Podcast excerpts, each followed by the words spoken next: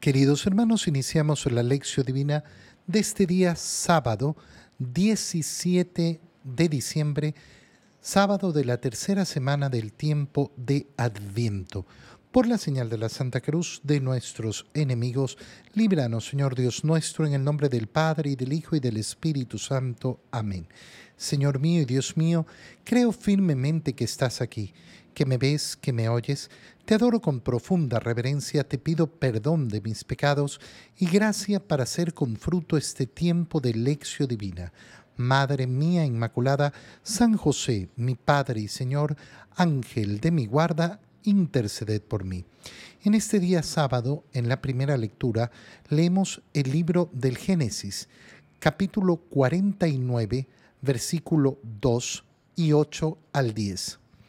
En aquellos días Jacob llamó a sus hijos y les habló así, acérquense y escúchenme, hijos de Jacob, escuchen a su padre Israel.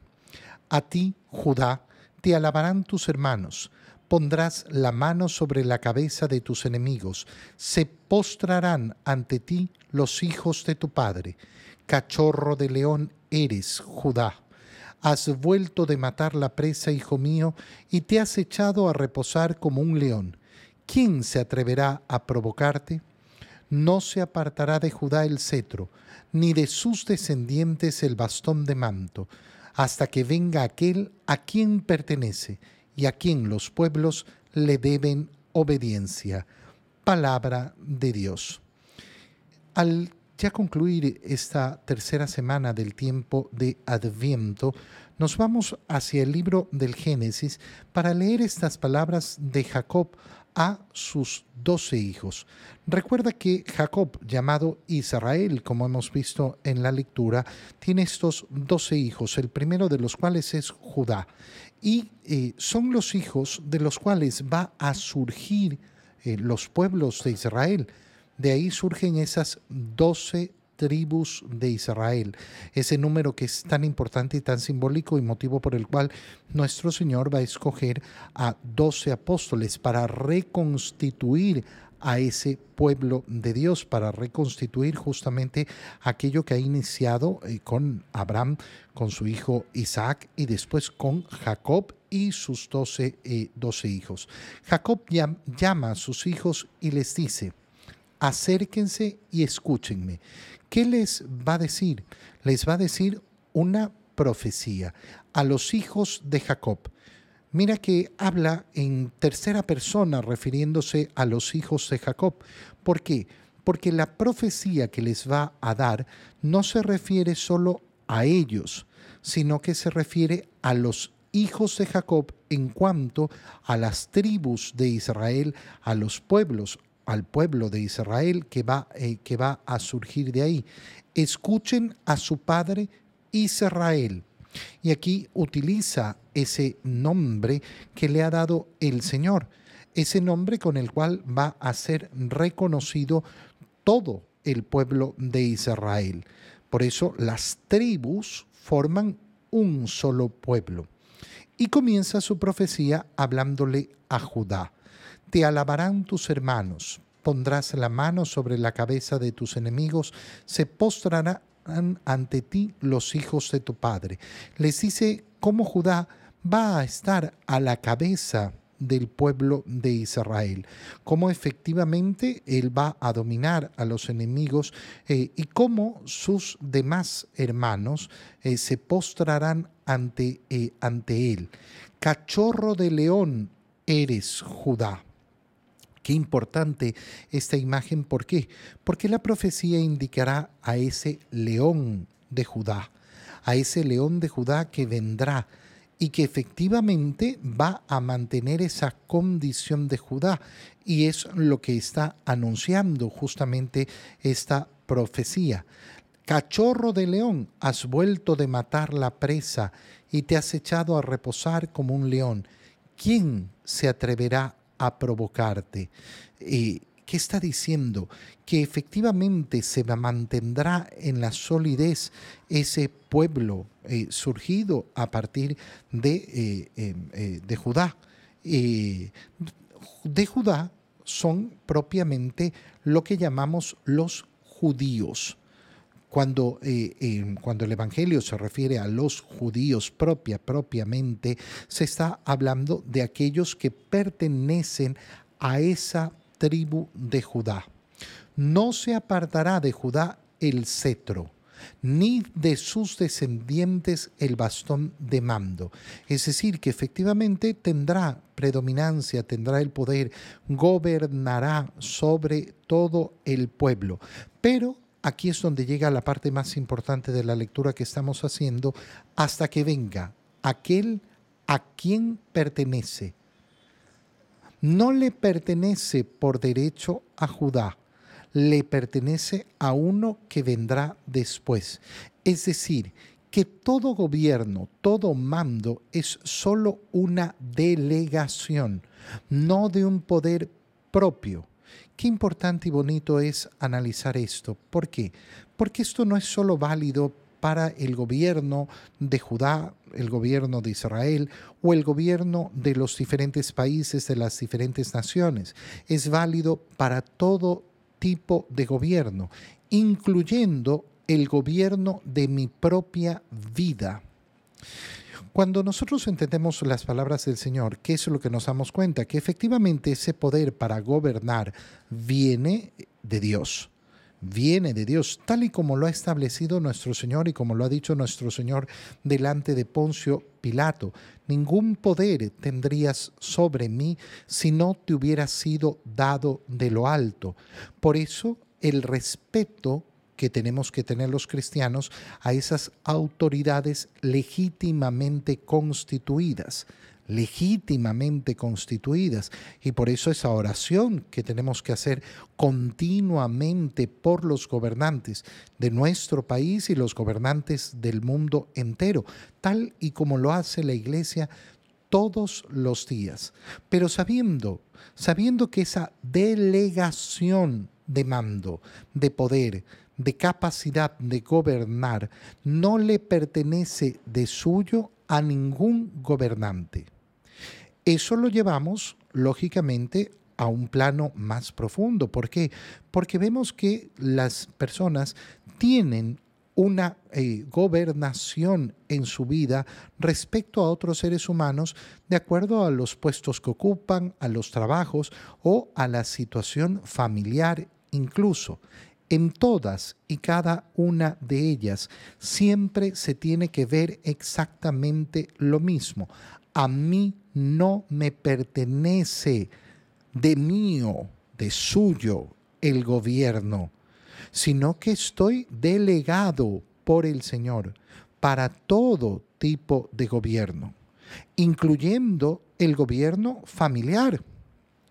El padre, la madre, el abuelo, eh, el patriarca de la familia, que cree que es propietario de esa capacidad de gobernar a los suyos, eh, se equivoca, se equivoca radicalmente.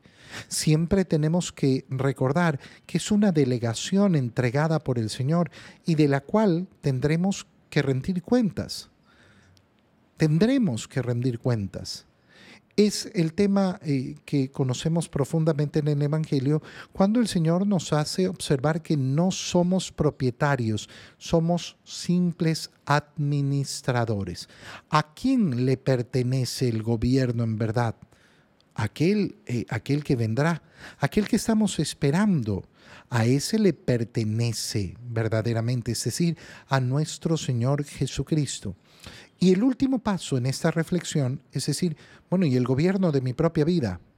Yo me mando a mí mismo. Sí, claro, yo me tengo que gobernar a mí mismo, pero tengo que hacerlo de la misma manera como el gobernante gobierna las naciones, como el gobernante o el dueño de la empresa gobierna esa empresa, como el jefe gobierna a sus empleados o a sus subalternos, cómo el superior religioso gobierna a, sus inferiores, cómo el obispo gobierna a su diócesis, cómo el párroco gobierna a su parroquia, cómo el padre de familia gobierna a su familia, a sus hijos. Del mismo modo, También yo tengo que ver el gobierno de mi propia vida. No me pertenece a mí, le pertenece al Señor y tengo que rendir cuentas de eso. A veces es tan fácil criticar al que gobierna, tan fácil criticar al que gobierna y olvidarnos de aquellos aspectos en la vida en los cuales nosotros también ejercemos ese gobierno. Eh, la condición de Judá entonces se mantendrá, el cetro estará en él y en sus descendientes junto al bastón de mando, pero hasta que venga aquel al que le pertenece, aquel a quien los pueblos le deben obediencia. Qué bonita expresión. Nosotros al Señor le debemos obediencia, le debemos. Obedecer a Dios es un acto de justicia. Le debo a Dios la obediencia. En el Evangelio, leemos el Evangelio de San Mateo, capítulo 1, versículos 1 al 17. Genealogía de Jesucristo, hijo de David, hijo de Abraham. Abraham engendró a Isaac, Isaac a Jacob, Jacob a Judá y a sus hermanos. Judá engendró de Tamar a Fares y a Sará, Fares a Esorrom, Esorrom a Aram, Aram a Minadab, Aminadab a Nazón, Naasón a Salmón, Salmón engendró de Rahab a Booz, Booz engendró de Ruth a Obed, Obed a Jesé y Jesé al rey David. David engendró de la mujer de Urías a Salomón, Salomón a Roboam, Roboam a Abia, Abia a Asaf, Asaf a Josafat, Josafat a Joram, Joram a Osías, Osías a Joatam, Joatam a Acaz, Acaz a Ezequías, Ezequías a Manasés, Manasés a Amón, Amón a Josías, Josías engendró a Jeconías y a sus hermanos durante el destierro en Babilonia. Después del destierro en Babilonia, Jeconías engendró a Salatiel, Salatiel a Zorobabel, Zorobabel a Abiud, Abiud a Eliakim, Eliakim a Azor, Azor a Sadoc, Sadoc a Akim, Akim a Eliud, Eliud a Eleazar, Eleazar a Matán, Matán a Jacob, y Jacob engendró a José, el esposo de María, de la cual nació Jesús llamado Cristo. De modo que el total de generaciones desde Abraham hasta David es de 14. Desde David hasta la deportación a Babilonia es de 14. Y desde la deportación a Babilonia hasta Cristo es de 14 palabra del Señor. La lectura del inicio del Evangelio de San Mateo siempre es tan llamativo. Estamos leyendo el capítulo 1, versículos 1 al 17, es decir, hemos leído el inicio del Evangelio de San Mateo. Y es un inicio tan duro, tan duro Oye, cuando uno inicia un libro, espera que las primeras palabras de ese libro sean eh, digeribles, sencillas, fáciles, que nos inviten, que nos animen a la lectura. Pero el Evangelio de San Mateo inicia de una manera tan dura, eh, con esta eh, lista interminable de, la genealogía, de nombre sobre nombre y nombres raros para nosotros, que son difíciles incluso de pronunciar, que se hace como aburrida la lectura. Pero hay que tener mucha atención a lo que acabamos de leer porque es verdaderamente hermoso. Por algo hemos leído en la primera lectura el libro del Génesis y esa profecía que hace Jacob sobre Judá. Sobre Judá, ¿qué es lo que va a ocurrir? Va a ocurrir que efectivamente estará en él el bastón de mando. Bueno, de ese pueblo eh, de Judá es el rey David y descendiente del rey David es José el esposo de María, de la cual nació Cristo. Este es, eh, esto es lo que nos está diciendo el Evangelio de San Mateo. Por tanto, para nosotros puede resultar extraño, pero San Mateo él está escribiendo a una comunidad de judíos. Y entonces lo primero que está haciendo es diciéndoles, fíjense cómo en Jesucristo se están cumpliendo las escrituras. De hecho, es llamativo en el Evangelio de San Mateo justamente esto, cómo continuamente nos va a estar diciendo, y de este modo se cumplieron las escrituras, y de este modo se cumplió lo que está escrito, y de este modo se, se pone en evidencia el cumplimiento, el cumplimiento de lo que había sido anunciado en la palabra de Dios. Pero de ahí pasamos a una reflexión mucho más, eh, mucho más grande. Fíjate cómo San Mateo nos resume al final de esta genealogía diciéndonos que en total de generaciones desde Abraham hasta David hay 14. Desde David hasta la deportación en Babilonia hay 14 generaciones. Y desde la deportación de Babilonia a Babilonia hasta Cristo hay 14, 14 eh, generaciones. ¿Qué nos está diciendo? Nos está diciendo que nuestro Señor Jesucristo ha venido en perfección. Nos está diciendo que Dios domina la historia. Primera idea bellísima. Dios es el que domina la historia. Esa historia de la humanidad que parece tan arrebatada, que parece una sucesión de cosas y que nadie sabe a dónde va a terminar. Bueno, la venida del verbo de Dios al mundo ha puesto en evidencia cómo quien gobierna la historia, sin quitar nuestra libertad, sin quitarnos nuestra libertad, quien gobierna la historia de la humanidad es Dios de una manera perfecta. De una manera perfecta. Los planes de Dios no se realizan por la voluntad del hombre, se realizan por la voluntad de Dios. Nosotros podemos favorecer e ir de acuerdo a los planes de Dios o ir en contra de ellos, pero nunca vamos a arruinar el poder de Dios sobre la historia. Siguiente idea, tercera idea eh, eh, que podemos sacar de esta lectura, ver la profundidad de lo que significan las palabras el verbo se hizo hombre. ¿En cuanto a qué? Que la venida del Hijo de Dios al mundo, si bien ha sido el acontecimiento más grande de la historia, el que ha roto la historia en dos, no es no es un acontecimiento que salta la historia o que está por fuera de la historia de la humanidad, sino que el verbo de Dios ha entrado en la historia de la humanidad.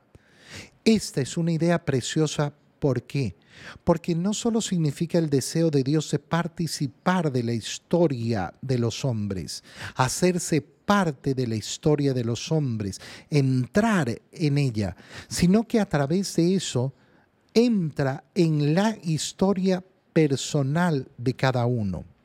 Nuestra historia personal, por si no lo tenemos claro, no está separada de la historia de la humanidad, porque somos parte de esa humanidad. Cuando el verbo de Dios ha entrado en la historia de la humanidad, lo que ha hecho es entrar en nuestra historia. Esto es un acto de solidaridad, de solidaridad pura, verdadera, hermosa, amorosa. Quiero ser parte de tu historia. Es el modo de vincularse con nosotros. Leer la genealogía de Jesucristo entonces nos lleva a sentirnos amados, queridos por el Señor. Mi historia no es indiferente para Dios. La historia de la humanidad no es indiferente para Dios. ¿Por qué? Porque resulta que cuando decimos que ha entrado en la historia, lo que estamos diciendo es que se ha hecho parte de la historia. Y si se ha hecho parte de la historia de la humanidad, se ha hecho parte de la historia de mi vida. Y una última reflexión importantísima, ver cómo efectivamente en, esta genealogía hay hombres buenos y hombres malos. De todos estos nombres que hemos leído, no hemos leído simplemente los nombres de personas buenas, sino también de personas que han cometido graves delitos y graves pecados. Y de nuevo entonces vemos el tema de esa perfección, de ese dominio de la historia Sí, mira, eh, eh, los hombres parece que tuvieran el dominio y que pudieran arruinar eh, el mundo, pero al final es Dios el que tiene la última palabra.